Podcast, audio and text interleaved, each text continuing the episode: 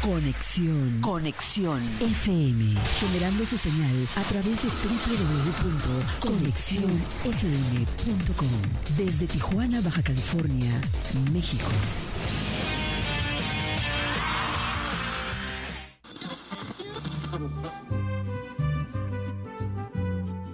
Nuestro siguiente programa es un espacio patrocinado. Los comentarios, información y dinámicas son solo responsabilidad de quien lo conduce. Conexión FM Radio, cede el espacio.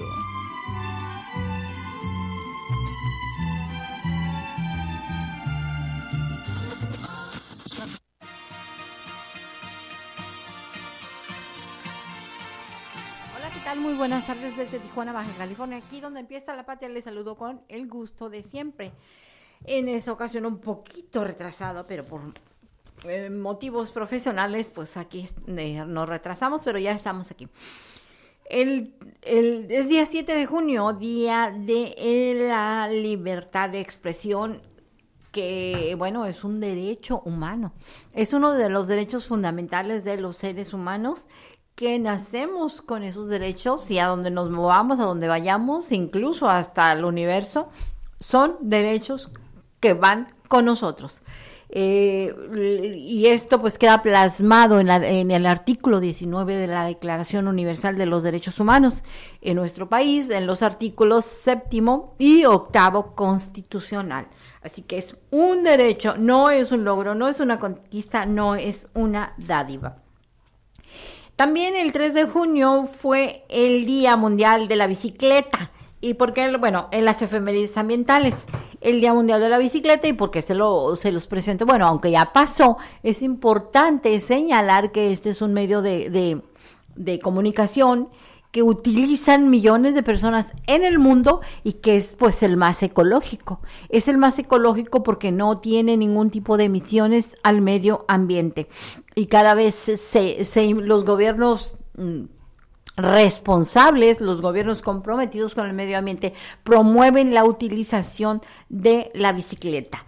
En otra de las efemérides ambientales, precisamente el día, un día como el día 5 de, de junio, es el Día Mundial del Ambiente. Esto fue el pasado lunes y pues la, misma situación se presenta. No hay avances, el deterioro ambiental se da en el aire, en el suelo, eh, por todos lados. Es, un, es muy lamentable que los mm, esfuerzos que se hacen, quienes están haciendo algún esfuerzo, no ven resultados. En otra efeméride ambiental tenemos que el día 8 de junio es el Día Mundial de los Océanos.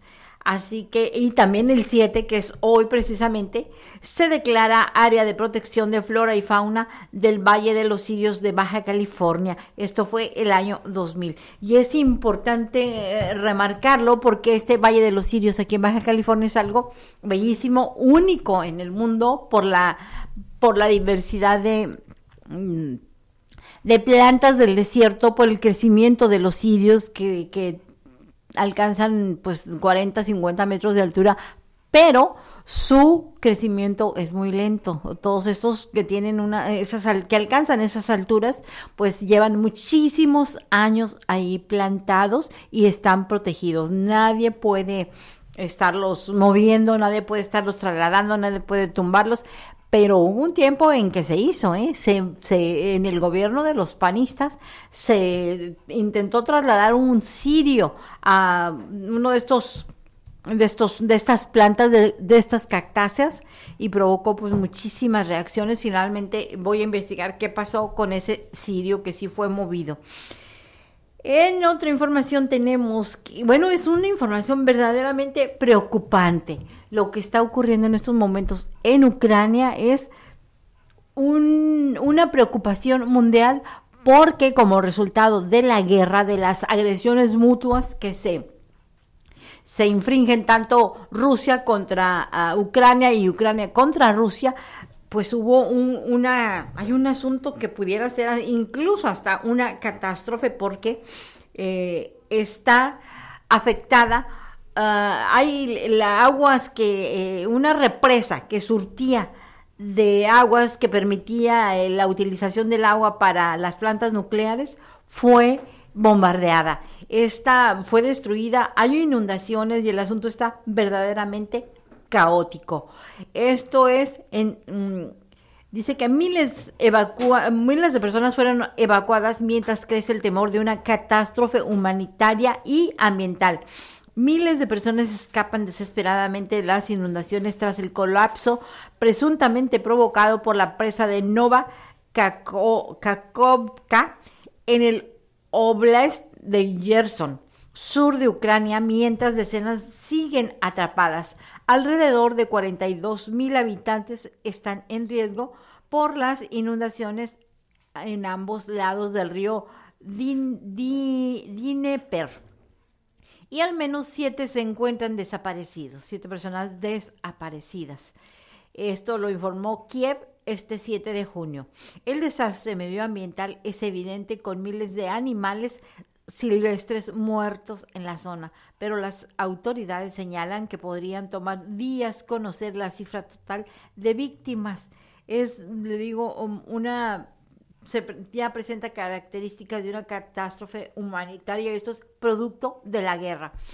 El desconcertante ladrido de los perros que se quedan atrás lesiona aún más el estado de ánimo de quienes se ven obligados a abandonar sus hogares ante la magnitud de las inundaciones en este, en este poblado que se llama Nova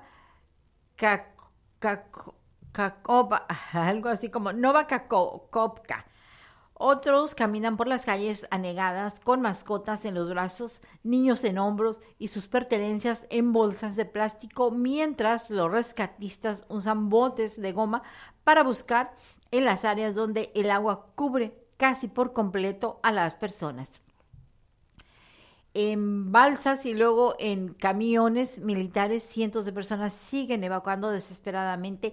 Ayer seguían evacuando desesperadamente mm, eh, tras la destrucción de la central hidroeléctrica y el colapso de la presa de la ciudad un día antes. Una tragedia en toda la región, en toda la regla, de la que aún no ha sido confirmada su autoría en medio del cruce de acusaciones entre las fuerzas de Kiev y las tropas de Moscú que controlan el área donde se encuentra la instalación. Pero bueno, finalmente esto es el resultado de la guerra. Hay acusaciones mutuas, no, no queda claro quién la destruyó, pero el daño al medio ambiente y a la población en general está ahí a la vista y pues dolorosísimo que eh, en medio de esta tragedia tienen que abandonar a sus mascotas, tienen que abandonar a sus animales y además hay, hay pues cientos de, de peces, de especies marítimas también afectadas. Es muy, pero muy lamentable. Bueno, en otra información, en, de, permítame, vamos a buscar la otra información y es otro enfoque de esta tragedia. Es bueno, antes de eso le voy a hablar acerca de la inteligencia artificial.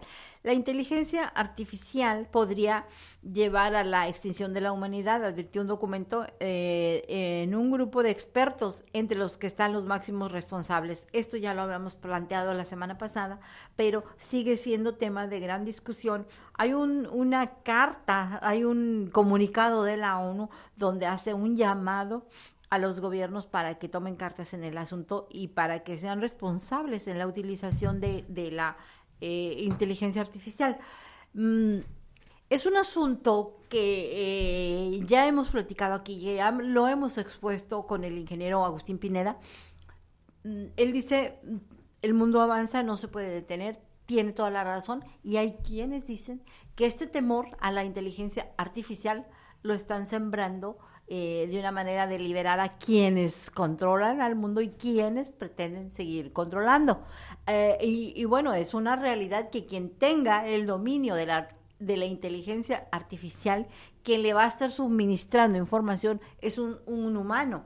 Y ese humano es el que va a tener el control y es el que posible, posiblemente los, los eh, competidores, su competencia, quien, sean quienes están generando este ambiente de, temor a la inteligencia artificial, pero finalmente creo que, que si hay una persona, que, o sea, la inteligencia artificial no tiene vida propia, no, no nació de un ser humano, no, es producto de las máquinas, producto del propio ser humano. Así que, eh, pues el que le suministra la información es el que, el que la controla y es ahí donde eh, las cosas se ponen así como un poco complicadas porque ya se está sembrando el terror y pues es una situación que no se va a poder detener, que tenemos que tomarla con reservas y con mucho cuidado para que no venga y nos arrase finalmente.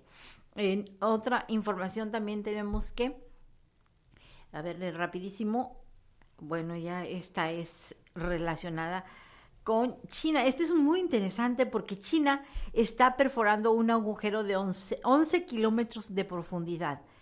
China ha comenzado a excavar eh, un enorme agujero que superará los 11.100 metros de profundidad.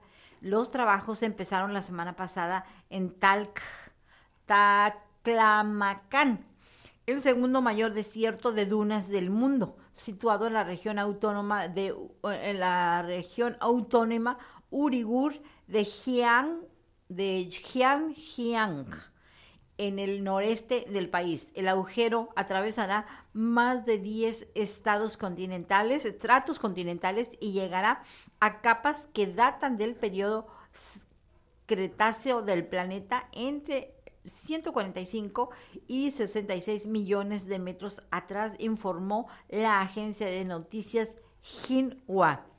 El proyecto tiene una duración prevista de 457 días en los que los operarios manejarán 2.000 toneladas de equipo y maquinaria. Se trata del mayor proyecto de excavación de China que por primera vez romperá la barrera de los 10.000 metros con un pozo. Pero todavía no llego al punto en que eh, nos digan por, para qué, de qué se trata. Eh, el agujero que taladra China no será, sin embargo, el más profundo hecho por el ser humano. Este récord lo mantiene el pozo de perforación super profundo Kola en Rusia, cuya excavación se prolongó por casi dos décadas hasta alcanzar los 12.262 metros en el año 1989. La iniciativa de China llega en un momento en que este país está dando importantes pasos en la consolidación como potencia tecnológica y científica global. Curiosamente, el mismo día en que comenzaron los trabajos del nuevo pozo, Pekín envió tres astronautas a una estación espacial orbital como parte del proyecto de pisar la Luna antes del año 2030. Pero, ¿para qué taladra un agujero con una profundidad mayor que la altura del Everest y cerca de la altitud máxima de vuelo de un avión comercial? La Corporación Petroquímica Estatal Sinopec, que liderea el proyecto, declaró que su objetivo es de ampliar los límites de profundidad de la explotación geológica. Bueno, es los chinos están haciendo, tienen muchos avances, eh, están haciendo muchas innovaciones a la humanidad y pues finalmente luego no, no, no, entendemos, ¿verdad? No sabemos para qué. Y yo pues recuerdo mucho y todavía está pendiente ahí que nos informen qué pasó con esta manipulación genética que hizo un científico chino del ser humano, que manipuló el, la, la, el código genético. Como resultado de eso nacieron unas, no sé si son gemelas o trillizas, pero nacieron varias hermanitas y no sabemos exactamente cuál ha sido el avance porque estas niñas ya tienen por lo menos unos cinco años. No sabemos cómo han avanzado, cómo se han desarrollado y el objetivo en ese momento se explicó que era para evitar que contrajeran el, el SIDA. Pero ¿quién le dijo que iban a contraerlo? ¿Con qué certeza, verdad? Pues solamente ellos saben. Vamos a la pausa y vuelvo. En todas partes. Conexión FM. En San Diego escuchamos Conexión FM. En Rosarito escuchamos Conexión. Conexión. En Tecate escuchamos Conexión FM. En Los Ángeles Conexión FM. En Tijuana escuchamos Conexión FM. Conexión FM. Fuerza Mexicana. Conexión. Conexión FM.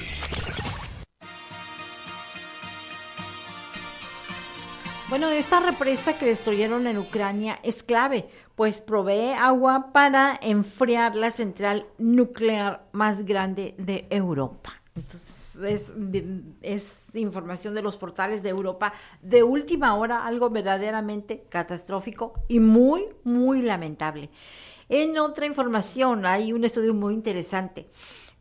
¿Cuánto es, ¿Cuántas veces debemos bañarnos? Según científicos de Harvard ese es un tema pues que está toda la vida ha estado a, discusión entre los seres humanos porque hay personas a las que no les gusta bañarse y hay personas que sí les gusta bañarse y se bañan, nos bañamos todos los días, otras hasta dos veces al día, en fin, ese es un tema de mucha discusión, sobre todo ah, hay, hay este, esta pues eh, información, sensación, de que a los, a los europeos no les gusta bañarse, que los europeos no son muy dados al baño. Bueno, pues vamos a ver qué dicen los científicos, cuántas veces debemos bañarnos o si definitivamente no, no nos vamos a bañar. ¿Eres de los que se bañan todos los días? Esto es lo que dice un estudio de la Universidad de Harvard sobre este hábito inculcado en la sociedad si te bañas todos los días, si es que tu respuesta es sí, tal vez deberías cambiar este hábito que seguramente se te eh, inculcó desde, desde la infancia, pues los científicos de la Universidad de Harvard no están muy de acuerdo en que sea algo en beneficio de la salud de las personas, pues aseguran que puede ser incluso perjudicial. Si estás sorprendido, seguramente no eres el único y tienes todo el derecho de sentirte engañado. Muchas personas asimilaban la idea de bañarse todos los días con la higiene.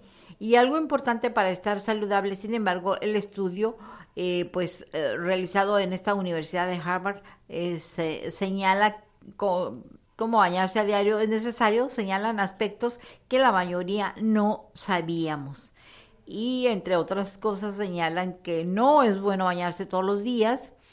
Dice Robert Schemerling, miembro del Consejo Asesor de Editorial de, eh, la Universidad de Harvard, señala en un estudio que el bañarse a diario se trata más de un hábito y normas sociales que de salud y que uno de los principales beneficiarios de esta idea es el marketing, es quienes nos han eh, inculcado la idea de bañarnos, pero hay personas, bueno, yo como ambientalista sé que en nuestro cuerpo tenemos un 70, 75% de nuestro cuerpo es agua. Que eh, somos básicamente seres de agua. Y hay personas que cuando nos sentimos mal, tomamos un baño y nos sentimos mejor, nos mejoramos. Mucha gente, eh, de hecho, hay, hay terapias de agua. Hay estas... Mm, estos lugares de aguas termales donde los médicos recomiendan ir y, sumergirse ahí. Claro que tiene eh, este otro tipo de, de, nutrientes las aguas termales, las aguas azufrosas tienen otro tipo de químicos y, y no, que nos, nos sirven eh, para la salud. Pero, pues bueno, este estudio está dando mm, otros datos que seguramente muchos pues no los vamos a considerar porque es imposible cambiar un hábito que desde que nacimos eh, nos inculcaron y que va a ser pues imposible, ¿verdad? Entonces ahí los europeos van a tener cierto grado de razón. Y no sé quién más de otros continentes, este, no sé qué otros continentes no les, no sean muy, muy, muy asiduos al baño, pero los europeos tienen fama y sí, créanme que donde uno encuentra un grupo de europeos, pues generalmente le saca la vuelta. Porque sí, están bien, bien presentados y bien bonitos y bien güeritos, y, pero más, vale sacarle la vuelta, porque no estamos acostumbrados, nuestro olfato no está acostumbrado a ese tipo, tal vez sea eso, ¿verdad? A ese tipo de, de aromas. En fin, eso es lo que dice la Universidad de Harvard. Y en otra información tenemos que, bueno, ya esta ya la leí de los que no son muy eh, adictos al baño. En otra información que tenemos aquí del medio ambiente, ya también la presentamos, la de la inteligencia artificial, que estamos esperando a ver si llega el ingeniero, pero no, parece que hoy eh, vamos a contar con su ausencia. Oigan, en otra información de tipo ya de, de agenda social, este día les comentaba que es el Día de la Libertad de Expresión y, es pertinente reflexionar sobre el tema porque es un tema um, que muchas personas, muchísimas personas, eh, pues desconocen que eh, la libertad de expresión es un derecho humano de todos los seres humanos. Muchas personas piensan que es exclusivamente de los periodistas, pero no, hay una diferencia entre libertad de expresión que abarca a la, a la humanidad entera y el tema de eh, libertad de prensa. Eh, la libertad de prensa es una subvariante de la libertad de expresión y es ahí sí quienes ejercemos el periodismo, pues utilizamos la libertad de prensa. Entonces, la libertad de expresión se da, tiene muchas manifestaciones y se da en toda la sociedad. Es un derecho humano universal que se presenta, pues, eh, muchas veces en, estos uh, corridos que están ahora de moda y que, eh, pues sí, hay un derecho a la libertad de expresión, pero también eh, habría que mantener un equilibrio frente a lo que es una promoción del delito, porque hay estos, estos nuevos, mm, nuevos estilos, nuevos, nuevas corrientes musicales que pues dejan, nos ponen en una situación de complicada a quienes defendemos la libertad de expresión porque esos corridos tumbados pues eh, básicamente son son puro, pura promoción del, de, de, los delitos, son relatos de los delitos, en fin. Eh, luego hay otros, los narcocorridos también, estos, uh, estos corridos tumbados, que yo no sé por qué se llaman corridos tumbados, este, les digo, son una derivación de los narcocorridos y creo que son más violentos, creo que son más, más eh, incitadores. Y entonces es ahí donde eh, tendríamos como sociedad que buscar un equilibrio de, de, del ejercicio de la libertad de expresión, porque sobre todo en México que estamos viviendo momentos tan, pero tan terribles y que eh, se, se, esta cultura del narco se ha prolongado, se ha, hay manifestaciones en, en la forma de vestir, en los corridos, en el canto, en las expresiones estas de las narcomantas, que también es otra forma de, de, comunicación, en las narcomantas que aparecen, que, es la forma en que se comunican. Este, hay muchísimas variantes en, en, la forma en que se visten, en la forma en cómo hablan, en la forma como se expresan y, y también en la forma en cómo, les decía, cómo visten. Eh, hay modas específicas que ellos utilizan mucho y que pues dejan mucho que desear. Entonces sí, como sociedad tenemos que buscar un equilibrio frente a estas, a este, a esta promoción, a este crecimiento de, de los grupos criminales que finalmente, si vemos la otra parte, hay un, un, una carga social, la sociedad estamos pagando una factura elevadísima y y se los pongo en términos de, en números de más de 120 mil desaparecidos, más de 100 mil muertos eh, eh, ejecutados, personas ejecutadas durante el actual eh, sexenio de López Obrador.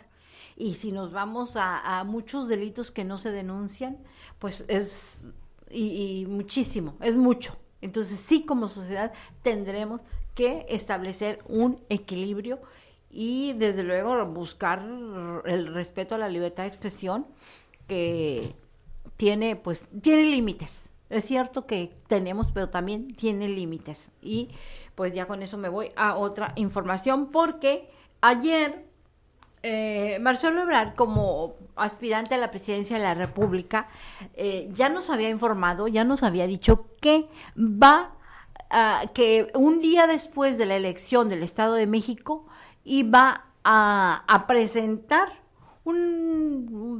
su estrategia de precampaña, su estrategia como aspirante a la presidencia de la República, y lo hizo.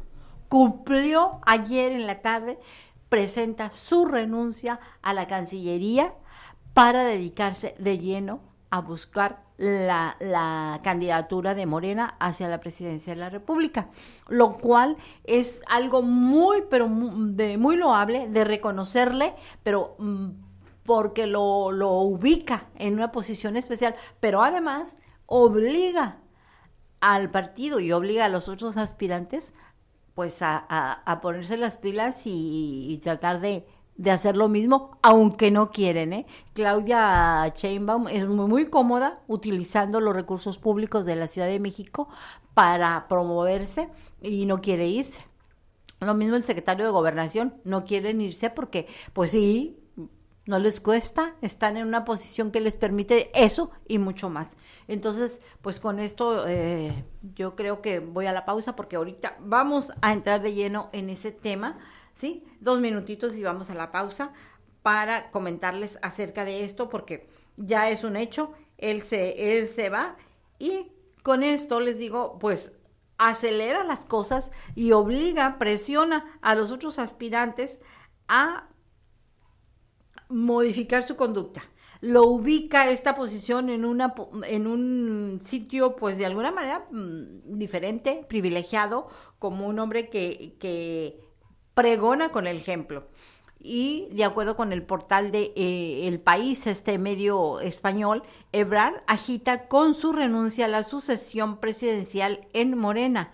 El canciller, en un golpe de efecto precipitado por el presidente López Obrador, marca el ritmo al resto de los contendientes, eh, marca la pauta. Y López Obrador dice, de López Obrador dice este portal de El País, dice que el presidente de México espera que las otras corcholatas presenten su renuncia en los próximos días y afirma que tienen tiempo para pensar quiénes los sustituyen quiénes vendrán a sustituirlos en el gabinete. También el que dijo que sí va a renunciar es mm, el líder del Senado de Morena, este Ricardo Monreal, porque aspira a, pues andar ahí, ¿verdad? Aunque sabe que no tiene nada que, que hacer, pero está en la búsqueda de lo que caiga.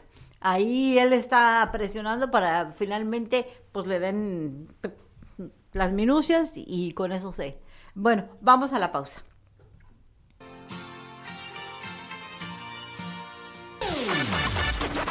La, nueva era de la radio.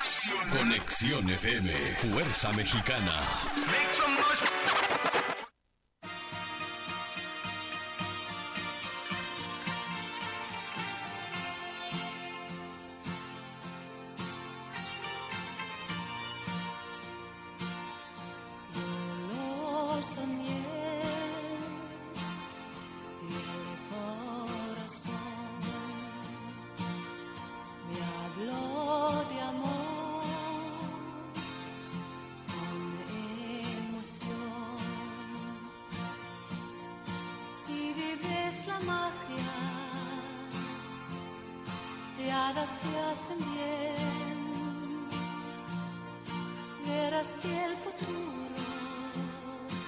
Regresamos, ya está con nosotros el licenciado Aboites Román Aboites, abogado, especialista en Derecho Penal. Tengo una maestría de en Derecho Constitucional y Amparo, pero la praxis jurídica me ha llevado mucho, mucho, mucho por los temas civiles, mercantiles, familiares. Bueno, pues ahí está, ahí está, el, el eh, la carrera va induciendo a uno. Sí, nos llevando, vamos adecuando. Nos sí. vamos adecuando, claro. Bueno, para platicar con él, eh, él pues forma parte de este grupo, ahorita nos va a decir el nombre, que es uh, uno de los grandes eh, apoyos de Marcelo Ebrard. ¿Cómo se llama la organización? Benemérito Juárez, siglo XXI, Asociación Civil, fundada por Marcelo Ebrard desde el 2004 más o menos.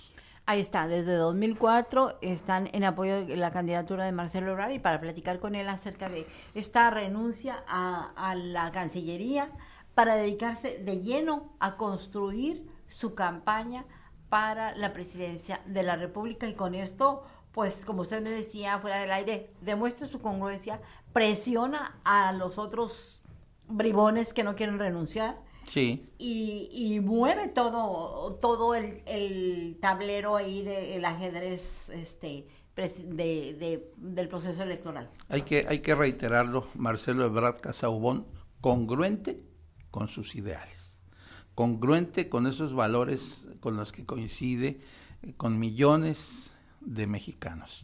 Me parece que va marcando la pauta el hecho de que haya renunciado, le pone presión efectivamente a los otros que de alguna manera se han, han pretendido conservar ese espacio que están utilizando para proyectarse, para impulsarse. Muy cómodamente. Y hay que recordarlo, eh, Marcelo Ebrard, que ya presentó su renuncia y que dijo que seamos felices, que todo va bien, ¿eh?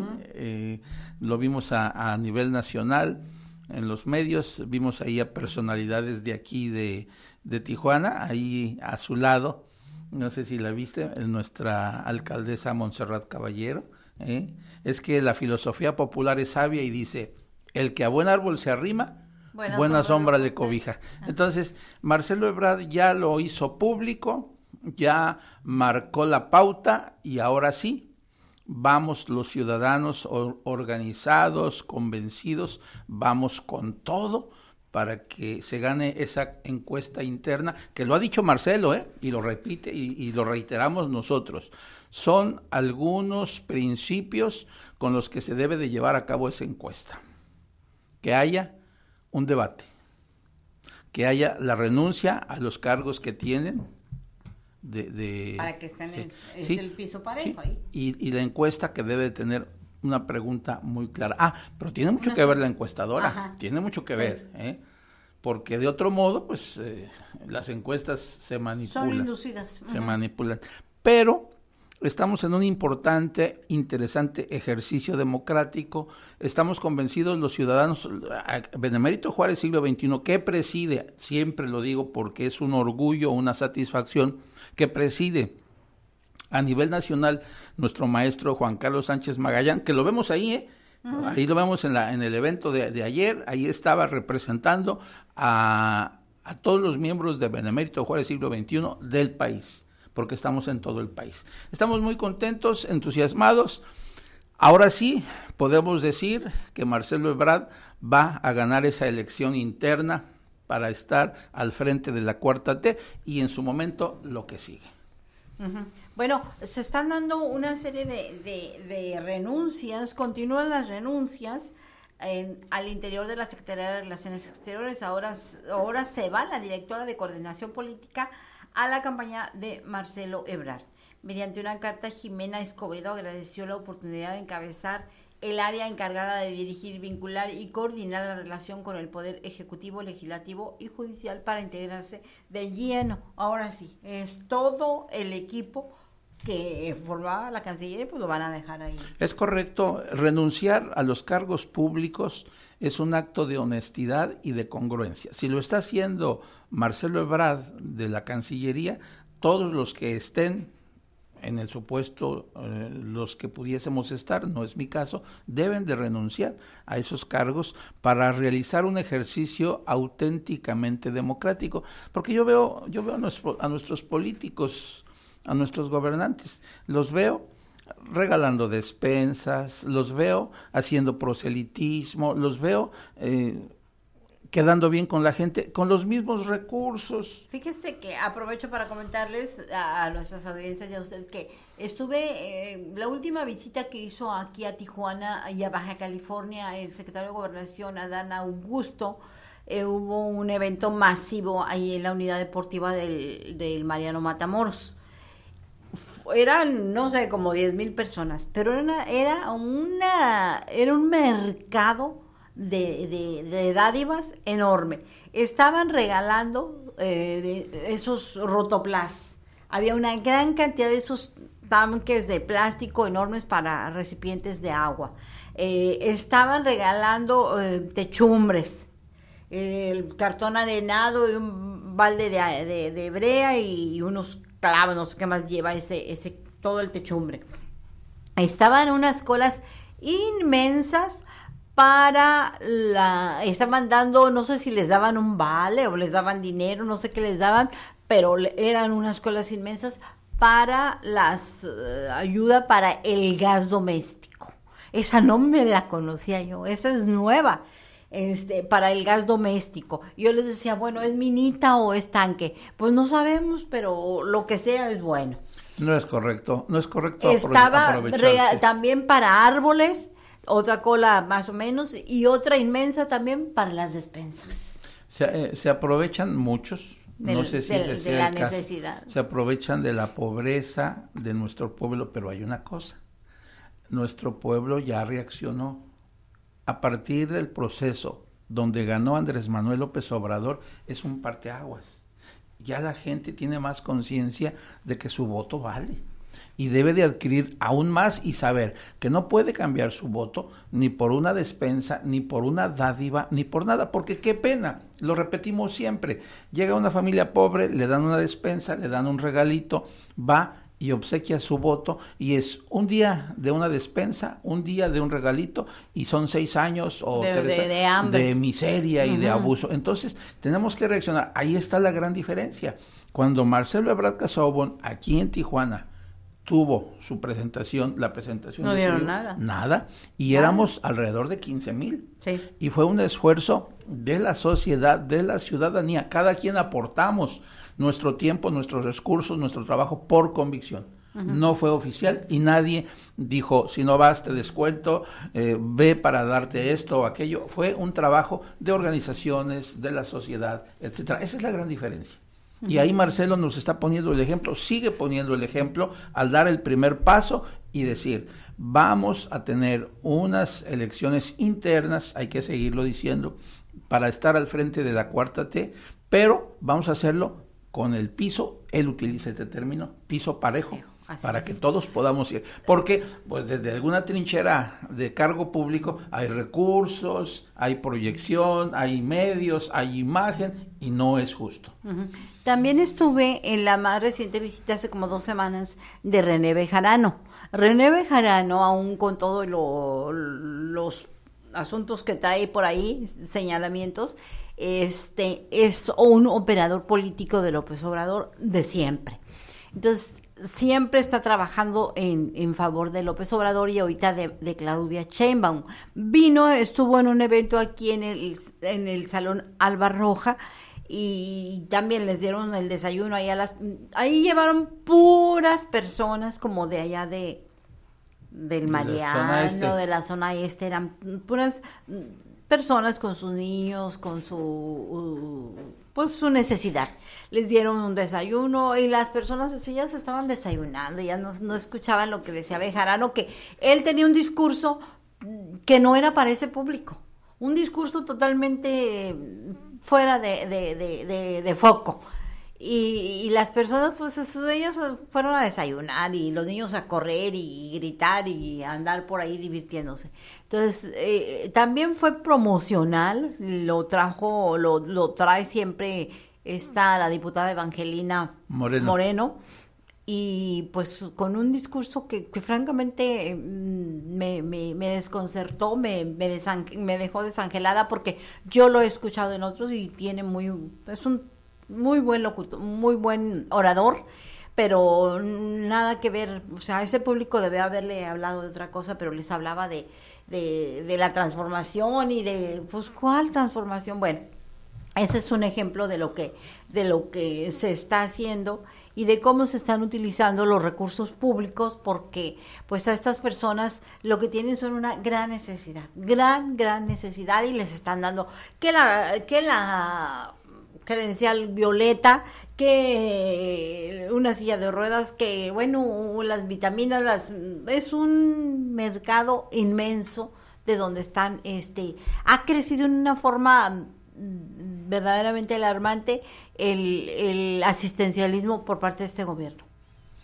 Eh, cuando el asistencialismo, utilizando tu palabra, tiene como propósito cooptar conciencias, cooptar votos, cooptar a la, democracia no es correcto.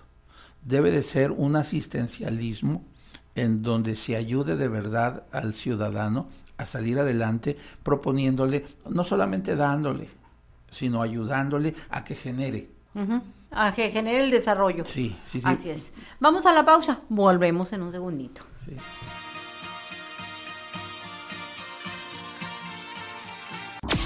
Recuérdalo siempre. Tú eres el número uno. Número uno. Escuchando. Conexión. Conexión. Fuerza Mexicana. Conexión FM.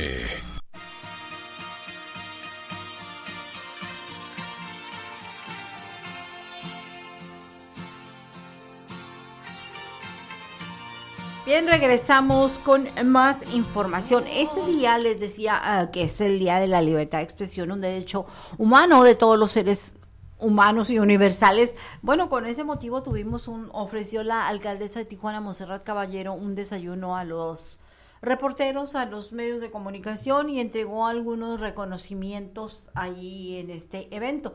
Eh, también hizo, eh, creo que todavía puede que todavía estén en eso con la gobernadora Marina del Pilar, pero pues ahí sí yo no puedo asistir porque tenía que asistir para acá. Con, con la alcaldesa me di un, un, una libertad, de, me tomé una, un, una hora para del programa para estar ahí. Y pero bueno, pues son eventos muy pues muy institucionales, muy sin más este, sin mucho sin mucho contenido, digámoslo así. Entonces, pues se le agradece a la alcaldesa, sobre todo a ella que hace que eh, en todo momento ella reconoce el trabajo de los periodistas. En todo momento, no necesitamos que sea el día 7 de junio para reconocerlo. Ella en cada evento que tiene eh, eh, reconoce el trabajo, la importancia del trabajo de los comunicadores y eso pues habla muy bien de ella. Y hoy les invitó a un desayuno. Hoy nos invitó a un desayuno. Muy bien. Fíjate que volviendo a la idea, los, la sociedad, los ciudadanos, estamos esperando que la dirigencia de Morena tome las decisiones correctas para que este próximo proceso salga bien. Quiero, quiero uh, recalcar algo que dijo Mario Delgado en, en, una entrevista reciente. Dice que todos los funcionarios deberán de renunciar a su cargo. ¿sí? ¿Para qué? Pues para que haya equidad. ¿Para qué? Lo está diciendo Mario, Mario Delgado. Delgado sí, que, sí. que, es el vocero de, es el del vocero, presidente. Que de alguna manera lo hemos visto medio canteado, pero que deseamos que que Mario Delgado como presidente de Morena tome la actitud correcta y que a la renuncia de nuestro canciller Marcelo Ebrard ahora sí impulse que todos los otros deben de renunciar. Se prevé que el domingo van a marcar el domingo precisamente sí. estaba buscando la, la, la, convocatoria que ya la borré porque saturan el teléfono. Eh, ya está circulando la convocatoria del Comité Ejecutivo Nacional de Morena para el Consejo Político. Ahí van a dar domingo, las bases para elegir. Que ahí es donde surgen supuestamente el Consejo, pero pues ya llevan la línea bien marcada. El Consejo es el que decide, ¿va a haber una encuestadora o van a ser dos? ¿Va a haber la encuestadora Patito de Morena o va a ser la encuestadora X de fuera?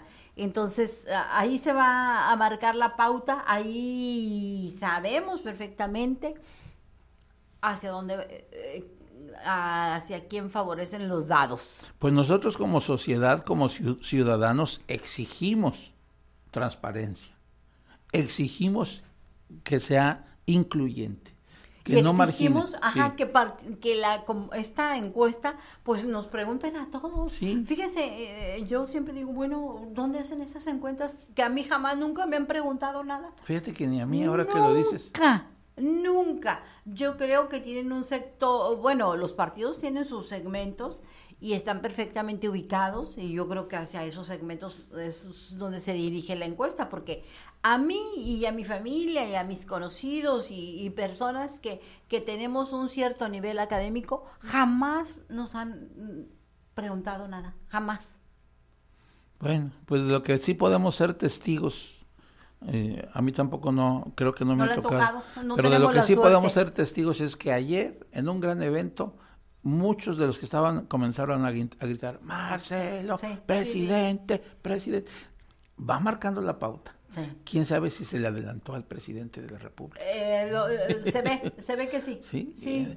Eso es lo que... Pero, pero, es una buena señal. Es una buena señal, sí, sí, se siente que se le adelantó, pero además que, que, que eso en un acto de inteligencia está marcando la pauta, está diciendo, no es que las cosas deben ser así.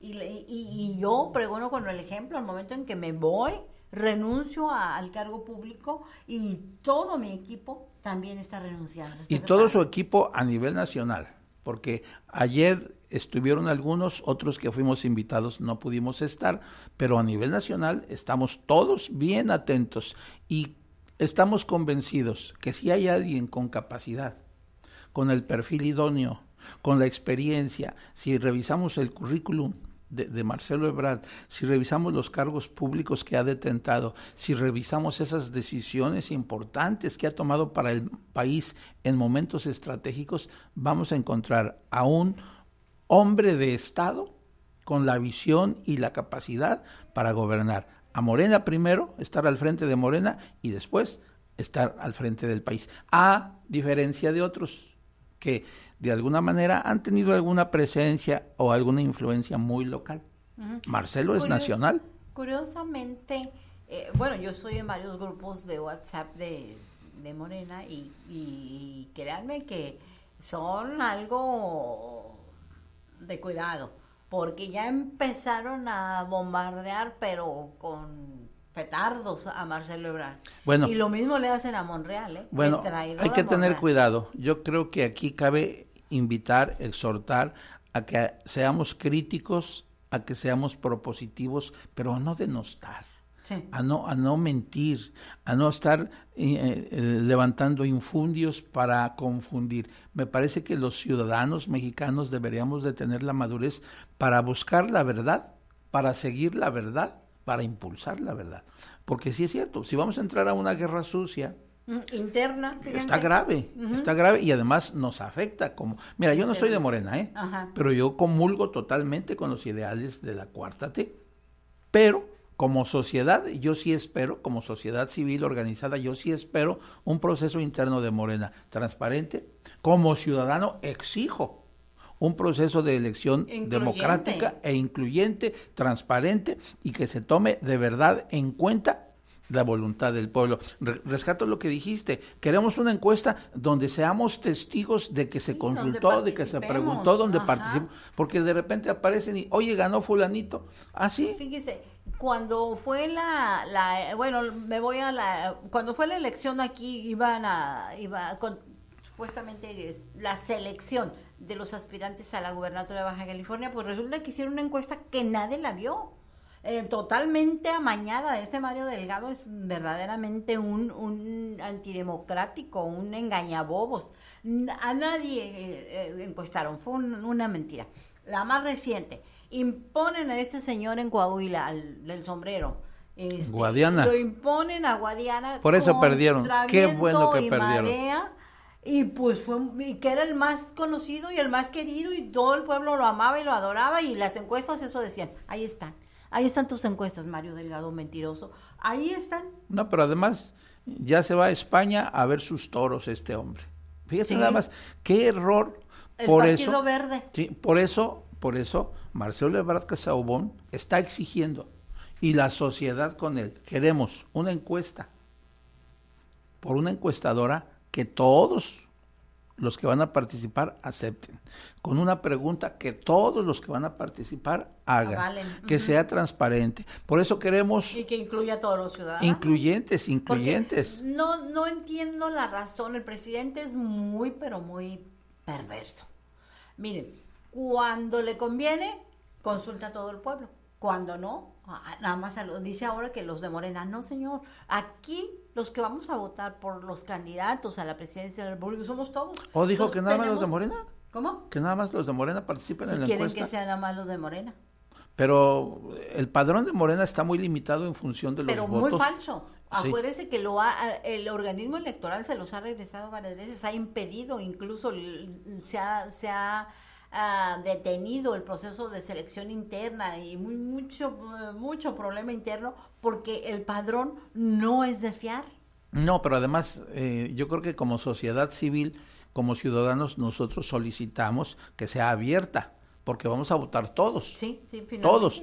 Y si revisamos los votos que se obtuvo en el proceso eh, pasado, en el proceso presidencial, pues fueron millones y no todos están en Morena exactamente. Ahora le quiero preguntar, uh, licenciado, eh, acaba de pasar el proceso electoral del Estado de México y de Coahuila, donde ya comentábamos que Morena perdió en forma estrepitosa.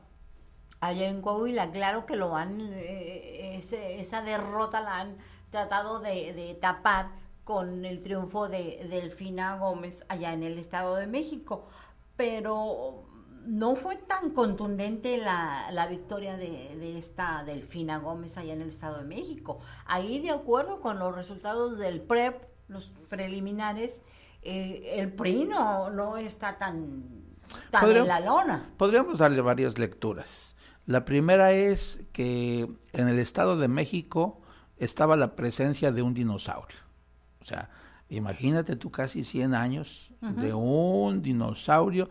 Ese era el nido de, de un gran grupo de poder que influía en todo el país. Bueno, entonces le podemos dar varias lecturas. Sí, sí, A lo mejor hubiésemos deseado una mayor votación a favor de Delfina, a favor de Morena.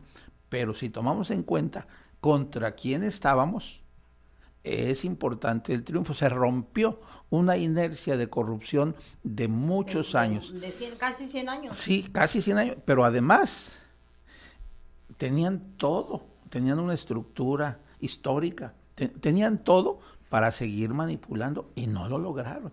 Ah, bueno, se gana en el Estado de México y sí, de algún modo se minimiza el que se perdió eh, este, con, Coahuila. con, con Guadiana, pero hay que ser autocríticos y hay que decir que en Coahuila se cometieron errores.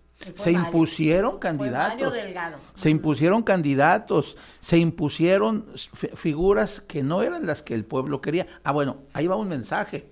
No se equivoquen líderes de Morena, Ya porque ponen a alguien que no sea el que el pueblo quiere y el pueblo se va a ir por otra opción. Por eso nosotros decimos, Marcelo es el hombre idóneo para que esté al frente de la cuarta transformación y al rato al frente del país. Así es, vamos a la pausa, la última, y ya nos vamos.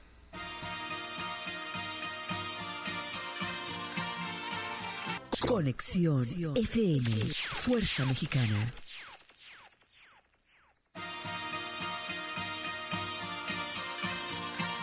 Bien, regresamos con más información. Estamos aquí platicando con el licenciado Román Aboites acerca de pues la precandidatura de Marcelo Ebrard, esta acción que tuvo ayer y que ha tenido muchas repercusiones, que ha causado pues molestias en la militancia de, de, de Morena, en esa militancia irracional, en esa militancia que no pues que no piensa, francamente, que nada más Habemos algunos que tenemos una militancia no partidista, sino Ajá. ideológica, que sí lo razonamos. Por ejemplo, ahorita que te estaba pensando en nuestro presidente nacional, el maestro eh, Juan Carlos Sánchez Magallán.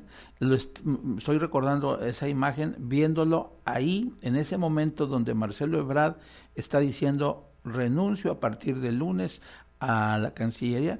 Y, y ahí a su lado, entre otros, está Este Juan Carlos señor. Sánchez Magallón. Ah, bueno, significa que estamos en el momento en donde todo un proceso, toda una estrategia, todo un trabajo se ha desarrollado, ha avanzado y ha llegado al momento de definición.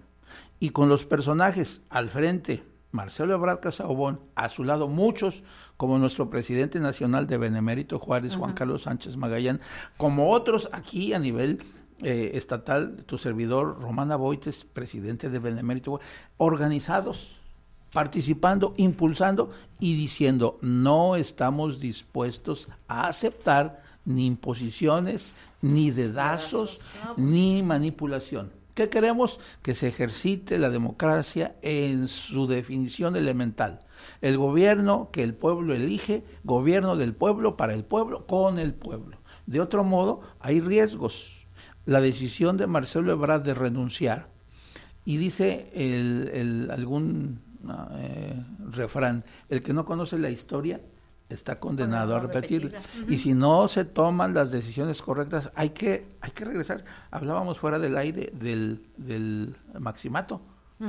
¿verdad? Sí, sí, Hablábamos de, de aquellos hombres que en algún momento detentaron el poder de tal forma que se imponían sobre las bases, sobre el pueblo. Ya no estamos en ese momento. Y estamos dispuestos a reaccionar. Y, estamos viviendo momentos extraordinariamente críticos porque el, desde la presidencia se ha permitido, se ha, ha habido una falla enorme en cuanto al combate a las organizaciones criminales. Se les reconoce. Gracias porque nos respetan a los, a los siervos de la nación. Gracias porque se portaron bien en el pasado proceso. ¿Cómo? Digo, ha sido, estamos viviendo momentos extraordinariamente críticos y es donde no pueden equivocarse. No debe haber una equivocación porque esto está aprendiéndose. En Chiapas, el estado de Chiapas está así a un chispazo de, la, de la guerra civil. Está el crimen organizado en una forma tan violenta, tan, con tanto exceso en contra de las comunidades indígenas, y no solamente ahí, pero ahí está mm, como se han ensañado con los indígenas. Pues yo quisiera creer que esta, este gobierno no se va a equivocar, eh, porque tú hablas de problemas de violencia, de abuso de, los, de las comunidades originarias, hablas de pobreza, de injusticia social, de corrupción. Todo eso tiene como origen la ausencia de gobierno. y también tiene como origen una sociedad en decadencia, porque es un círculo que se ha convertido en vicioso. Pero yo buscaría como pueblo, la sociedad desearíamos como pueblo que nuestros gobernantes no se equivoquen, que los que están al frente de Morena no se equivoquen y realicen efectivamente un ejercicio democrático donde sea escuchada la voluntad del pueblo. De otro modo, tú dijiste algo que es muy cierto puede haber un estallido social. En algunos estados se está dando ya, y, pero imagínate a nivel nacional. Sí, hay situaciones sumamente graves donde el crimen organizado tiene, tiene eh, zonas de exterminio, tiene zonas de exterminio, tiene zonas de silencio, hay zonas de silencio donde en ese día que, que estamos este, recordando la libertad de expresión, hay zonas del país donde los periodistas no pueden publicar. Les hablan los criminales y les dicen baja la nota o te mato. Entonces, estamos en situaciones verdaderamente eh, críticas. Eh, no puede haber una equivocación y no puede haber una repetición de esta clase de gobierno que tenemos porque no podemos seguir, no, no, no va a aguantar este país. Ahí está la respuesta. Ahí es donde nosotros decimos, Marcelo Ebrard Casaubon es el perfil ideal para poder encabezar un gobierno que pueda contrarrestar todo eso que nos está dañando tanto. Sí, no puede, no, no puede continuar un gobierno que permisivo, que permita que los gobernadores, que los uh, ciudadanos vayan e insulten y, le lleven el féretro a la Suprema Corte. Te digo algo más, no puede existir un gobierno en donde un 90% de los delitos cometidos permanecen impunes. Exacto. Se, cometen millones de delitos, licenciado, en este país. Y, y es como el 98% de los delitos están impunes. Nada más es preguntarle, estuve en la manifestación el otro día de Todos Somos Eric, desaparecido hace cuatro años, todas las entrevistas, ¿cómo avanza su carpeta de investigación? No avanza. Su carpeta de investigación, no hay nada. Hay un detenido, no hay nadie detenido. O sea, nada, absolutamente nada. Y esto no puede seguir así. Esto va, va a tener un estallido, va a tener una, una, problemática muy grave donde toda la sociedad, pues, pues vamos a, a, a pagarla.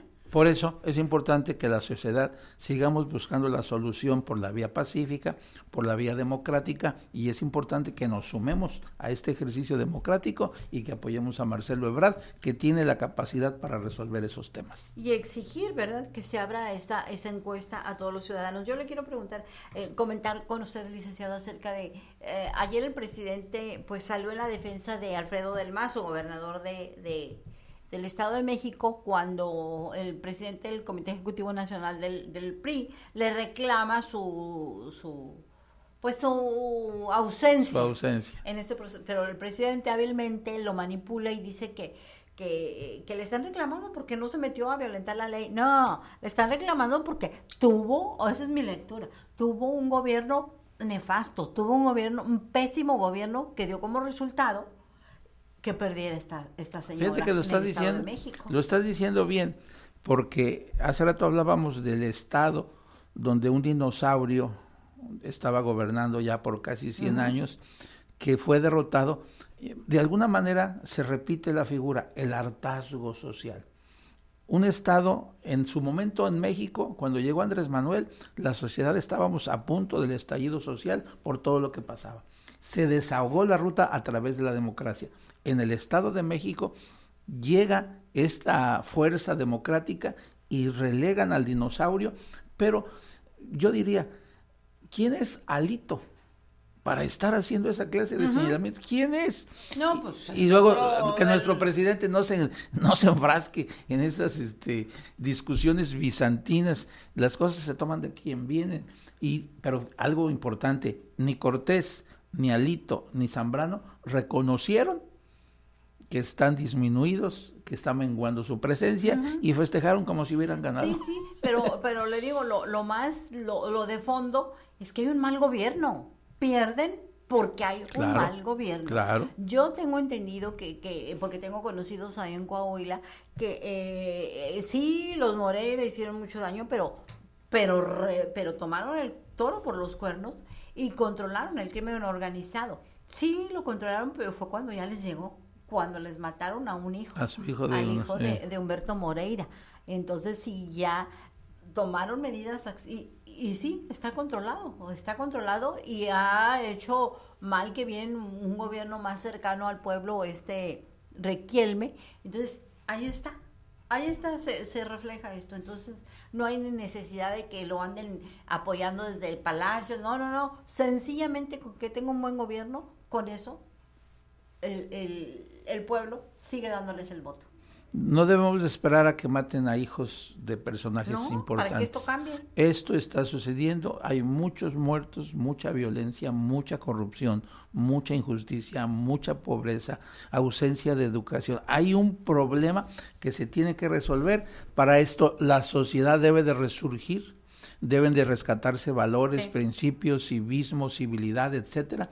Debemos de tener la capacidad de elegir gobernantes aptos, capaces y debemos de estar dispuestos a luchar para no permitir que los que detentan el poder, ya sea de gobierno o político, manipulen, impulsen, propongan y lleven al poder a gente que no está comprometida con la sociedad. Es nuestro momento. Debemos de participar estamos hartos de todo lo malo que sucede, bueno, vamos a tomar el compromiso, lo que nos corresponde, y desde nuestros pequeños espacios de influencia tratar de cambiar para ser mejores. Y una cosa vital, hay que tomar conciencia e informarnos para que en los próximos procesos electorales votemos por el idóneo, por el mejor. Y ese, nosotros desde Benemérito Juárez, con el maestro Juan Carlos Sánchez Magallán, decimos que el idóneo es Marcelo Ebrard Casagua. Bueno, antes de irnos ya, licenciado, quiero nada más rapidísimo comentarles que hay desde la, esta mañana o desde ayer está circulando en todos los medios del mundo este video donde hay militares disparando a, unos, pónganle que sean narcotraficantes, unos civiles que, eh, que, fue, que van y chocan después de una persecución o chocan con una barda y como que quedan este atarantados. y llegan los militares en grupo, en el montón, y, pues ahí se arma y ahí mismo los, los ponen en, contra la pared y, y, los hincan y ahí parece que los ejecutan. Es gravísimo. Sí. No quiere decir que sean todos, pero lo que ahí se ve no se puede negar. Sí. Y si eso existe en una de las instituciones que se supone son de las mejores, Imagínate cómo están las otras. Sí, y al respecto, el presidente López Obrador dice sobre Nuevo Laredo, esto ocurrió en Nuevo Laredo, dice que sí, pare, sí parece un ajusticiamiento no pueden permitirse, pero ya es el enésimo, ya no es el primero mm, mm, presidente, y este ya, mm, ¿cuántos han sido denunciados por, por, ay, ¿cómo se llama? Este señor Ramos de allá de, de Tamaulipas, que incluso lo han este perseguido, lo han lo, lo mantienen en un estado de vigilancia permanente con el Pegasus. Raimundo Ramos se llama el defensor de los derechos humanos de ella. En fin, licenciado, pues muchísimas gracias. Al contrario, Araceli, te este, agradezco. Ya sabe que esta es su casa y que aquí, sobre todo con temas de, de, legalidad y todo eso, pues tenemos el micrófono abierto. Estoy para servirles. Muchas gracias. Muchas gracias a Marisola y en la Cabina Master y a ustedes las audiencias. Hasta la próxima. Muy buenas tardes. Un, dos, tres.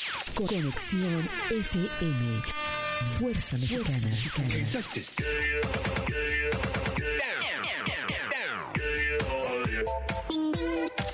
Con estudios y oficinas en Boulevard Gustavo Díaz Ordaz, 12649, local 11C, Plaza Patria, Fraccionamiento El Paraíso. Tijuana, Baja California, México, México, México, México.